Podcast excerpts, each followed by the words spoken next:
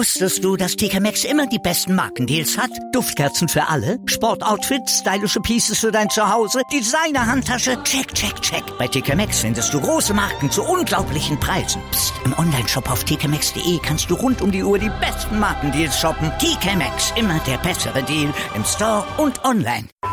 Sportplatz mit Malta Asmus und Andreas Thies. Alles rund um den Sporttag auf meinsportpodcast.de.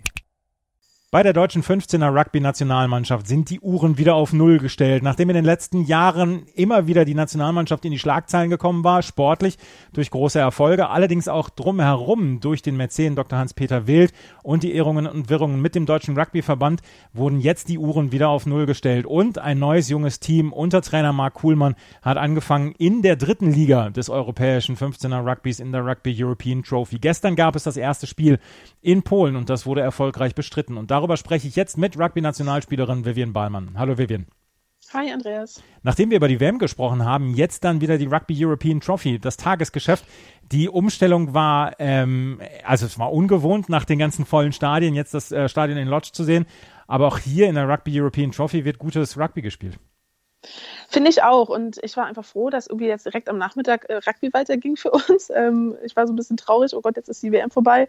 Ähm, aber nee, geht weiter hier in Europa. Und ähm, ich finde auch, dass ähm, ich eigentlich ganz positiv überrascht bin von dieser neuen deutschen jungen Mannschaft. Ähm, ich habe die ersten paar Minuten so ein bisschen Bange gehabt, aber es hat sich ja dann gedreht und ich finde, Deutschland hat sich richtig gut präsentiert. 35 zu 15 ist dieser erste Auftritt geendet gegen Polen in dieser Rugby European Trophy. Man war abgestiegen letzte Saison, nachdem gegen Portugal die Relegation verloren ging, damals auf knappstmögliche Art und Weise in Frankfurt. Aber dann wurden auch so ein bisschen, ja, alte Zöpfe abgeschnitten. Die Zusammenarbeit mit Dr. Hans-Peter Wild gibt es nicht mehr.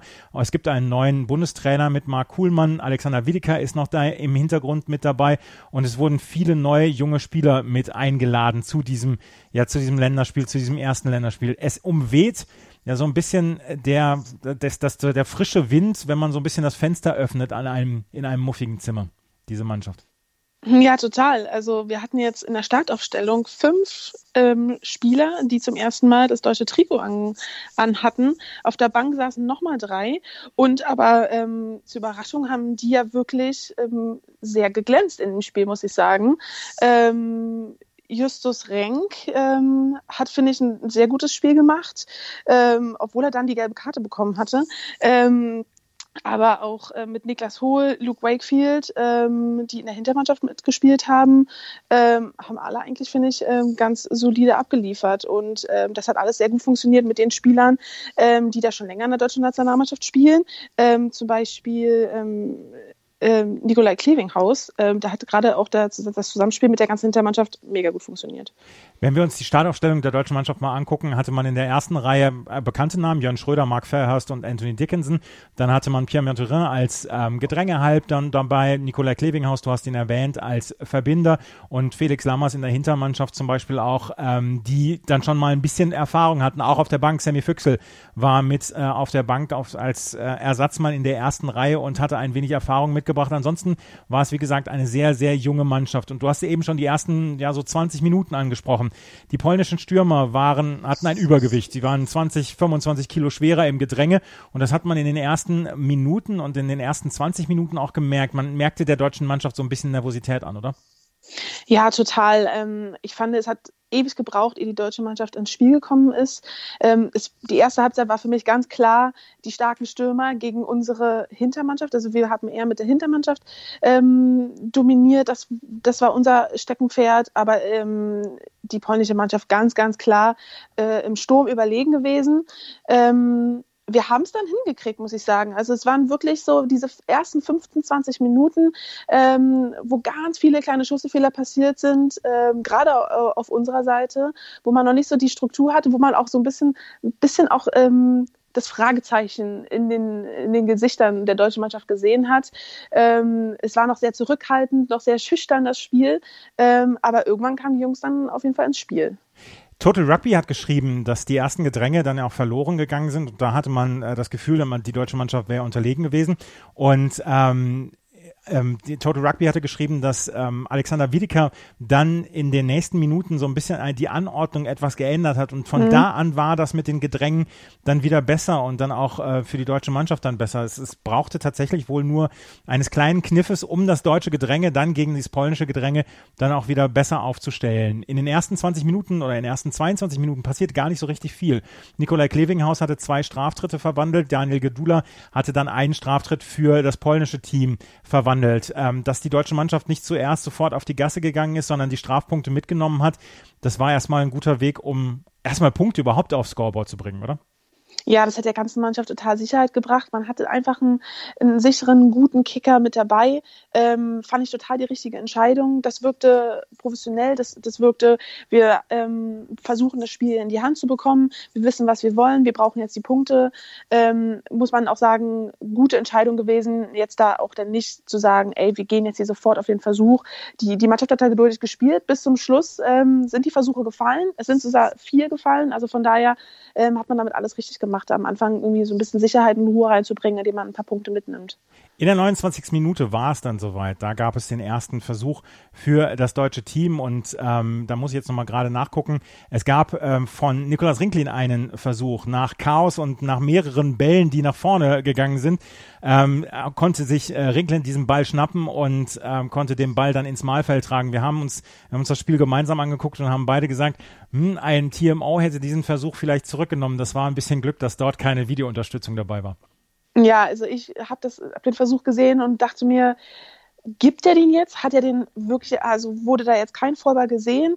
Ähm, der Versuch startete mit einem Boxkick äh, vom äh, Pierre Maturin und äh, meiner Meinung nach ist dann der Ball, als er versucht wurde, ähm, also versucht wurde, den Ball zu fangen, ist da der Vollball passiert. Der Schiedsrichter hat aber nichts gesehen. Man hat dann mit ein paar Pässen kam, man, kam der Ball zu ähm, Rinklin und ähm, unser Glück, muss man sagen. Also ähm, in dem Spiel sind ähm, viele gute Sachen passiert, aber auch ein bisschen Glück war mit dabei, dass dann einfach auch ähm, so ein erster Versuch dann für uns gezählt wurde. Ja, also äh, es war vielleicht ein bisschen mit Glück ähm, verbunden, weil dann ja auch der Ball gut aufgesprungen ist und ähm, dass er Rinklin dann in die Hände gefallen ist. Der hat allerdings den Versuch rausgeholt und dann Nikolai Klevinghaus mit der Erhöhung. Und das war so ein bisschen der, der Startpunkt für wirklich richtig gute 15 Minuten der deutschen Mannschaft. Danach gab es nämlich in der 35. Minute den nächsten Versuch und der war wirklich hervorragend raus, ähm, rausgearbeitet. Felix Lammers, der auf der linken Seite Seite durchgebrochen ist und überhaupt keine Gegenwehr mehr hatte gegen sich und äh, der zum Versuch ablegen konnte zum 3 zu 20 mit der Erhöhung von Nikolai Klevinghaus. Und dann in der 40. Minute nochmal gab es nochmal einen Versuch. Es gab einen langen Kick, der ähm, polnische Gegenspieler konnte den Ball nicht festhalten. Lammers hatte davon profitiert und dann den Ball ins Mahlfeld getragen. Die Erhöhung von Klevinghaus klappte in dem Zeitpunkt nicht. 3 zu 25 und in der Nachspielzeit gab es dann noch durch ein Paket eine Erhöhung oder einen Versuch von den Polen, die dann zum 8 zu 25 verkürzten. Aber diese 25 zu 8 Führung, da könnte ich mir vorstellen, da war in der deutschen Kabine dann gute Laune, weil das war, ja, man wusste ja überhaupt nicht, wo man stand. Und dann gegen Polen, gegen einen Gegner, der letztes Jahr auch in der Rugby European Trophy nicht einer der besten Gegner war, aber äh, auch mitgespielt hat. Ich glaube schon, dass das sehr viel Sicherheit gegeben hat, oder? Auf jeden Fall. Also ich glaube auch, dass es gerade für diese jungen Spieler dann äh, ein Zeichen ist, okay, wir können hier wirklich was abliefern. Ähm, wir, wir verlieren jetzt nicht sofort den Spaß bei unserem ersten Spiel für Deutschland, sondern äh, wir können hier irgendwie was reißen ähm, und einfach man wusste, okay, das sollte eigentlich ein sicheres Ding sein. Man weiß, wie Rugby ist, das kann sich auch nochmal drehen, aber die deutsche Mannschaft hat es ja auch weiterhin gut gehalten, aber das war ein, super Start und vor allem nach diesen besagten wackeligen ersten Minuten, dass man da so sicher ins Spiel gegangen ist, dass man da nicht eingebrochen ist, sondern dass man wirklich einfach äh, sich gesteigert hat, dass die Leistung sich da gesteigert hat in der ersten Halbzeit, ähm, spricht wirklich für diese junge Mannschaft. Also das haben sie richtig gut gemacht in der ersten Halbzeit. Und Sie können noch sagen, Sie haben äh, die, den Ausfall von Jörn Schröder sehr gut verkraftet. Jörn Schröder auf der Eins und der Kapitän äh, dieses Teams war gleich in der zweiten Minute, musste er ausgewechselt werden, weil er eine Ver Verletzung am Oberschenkel hatte. Und auch das hat die deutsche Mannschaft nicht durcheinander gebracht. Auch wenn in der ersten Reihe dann ähm, jemand anderes, nämlich Felix Martel, dann angreifen musste oder in den Sturm gestellt werden musste. Auch das hat die deutsche Mannschaft nicht verunsichert. Ich hatte Panik, als Jan Schröder vom Platz gegangen ist und ich wusste, das ist der Kapitän, das ist einer der wichtigsten und erfahrensten Spieler, die wir in dem Kader haben. Ähm, hat man wirklich nicht gemerkt. Also wahrscheinlich ist es auch, ähm, muss man sagen, Alexander Wiedekas ähm, Gespür dann einfach für das Gedränge, dass er dann einfach, wie ähm, auch, wie du schon gesagt hattest, ein paar Umstellungen gemacht hat und einfach das Gedränge trotzdem weiterhin so super funktioniert, ähm, dass er da einfach das gewisse Fingerspitzengefühl hat und seine Stürmer da kennt, hat man nicht gemerkt, dass Jörn Schröder gefehlt hat und ähm, sorry an Jörn Schröder, äh, er ist ja sehr gerne wieder in der Mannschaft gesehen, aber das spricht einfach für, die, für, alle, für den Rest des Sturms, ähm, dass sie trotzdem da so solide ähm, spielen konnten. In der zweiten Halbzeit konnten die Polen dann eine Druckphase aufbauen. In der 56. Minute konnten sie dann auch den nächsten Versuch legen zum 15 zu 25. In der Phase ging nicht so richtig viel für das deutsche Team. Dann gab es dann ja auch Auswechslungen. Vielleicht war dann auch der Spielfluss nicht mehr so ganz gegeben. Da hatte ich, ähm, da hatte ich noch gedacht, hm, vielleicht äh, kommen die Polen jetzt noch mal ran. Aber der Straftritt von Nikolai Klevinghaus zum 28 zu 15, der brachte dann vielleicht dann auch so wieder ein bisschen Sicherheit, weil es mindestens zwei erhöhte Versuche sein mussten für die Polen, um das Ganze wieder zu. Aber so diese Phase zwischen der 40. und der 60. Minute, da war nochmal dann ja so, so ein bisschen Ankämpfen dann auch gefragt. Ja, genau. Und ähm, ich muss sagen, man hat immer zwischendurch so extrem gutes Phasenspiel auch von der deutschen Mannschaft gesehen.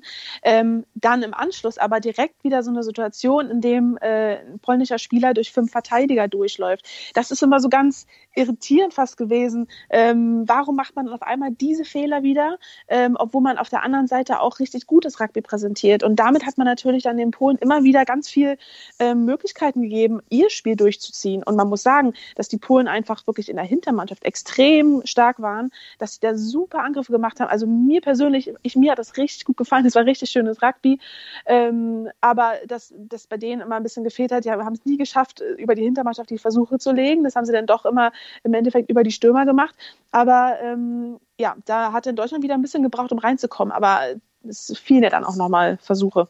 Genau, es fiel nochmal äh, ein Versuch von Oliver Payne in der 72. Minute mit der Erhöhung von Nikolai Klevinghaus 15 zu 35.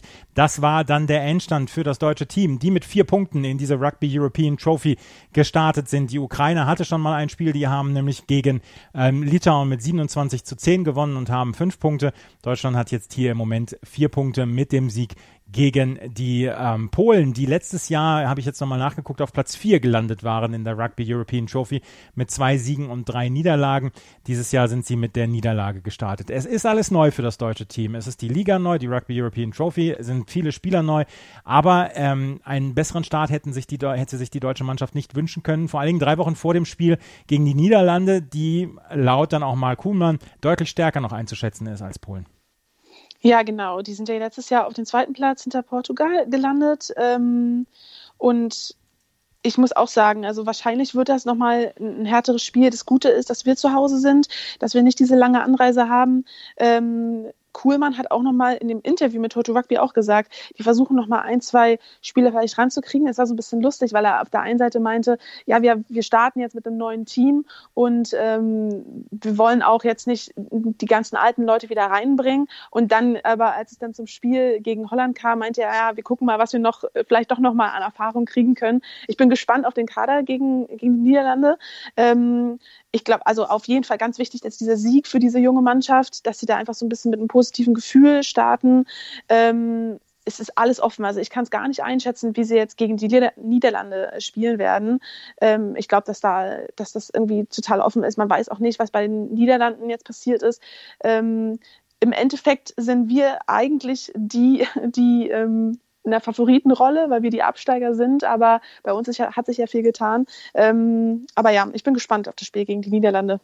Wer war dein Man of the Match? Ähm, ganz klar Klevinghaus. Also ich finde, dass wir, ähm, dass er so viel Ruhe reingebracht hat in das Spiel, dass er ganz viel Sicherheit reingebracht hat. Wenn er den Ball in der Hand hatte, weiß man, der weiß, was er tut. Das, das strahlt ja aus. Das ist total krass, wie man das sieht und äh, wie man das auch im Vergleich zu anderen Spielern sieht, wo man weiß, ah, der ist jetzt ein bisschen unsicher, auch ein bisschen, ah, was mache ich jetzt mit dem Ball? Ähm, Klevinghaus war ganz wichtig für das Spiel. Hat ja auch ähm, ganz viele Punkte geholt und ist einfach ein, nicht nur ein, ein Flyhaft, ein Zehner, der einfach das Spiel in der Mitte gut leitet, sondern ist auch einfach, einfach jemand, der nochmal einen Tackle an der Außenlinie macht ähm, gegen die polnische Nummer eins, einfach den größten, größten Jungen auf dem Platz auch umhauen kann und so einen Try-Saving-Tackle machen kann. Also ähm, hat komplett für mich überzeugt in dem ganzen Spiel. 15 Punkte hat er gemacht. Ich möchte noch dazu nehmen den Namen Felix Lammers gestern mit zwei Versuchen.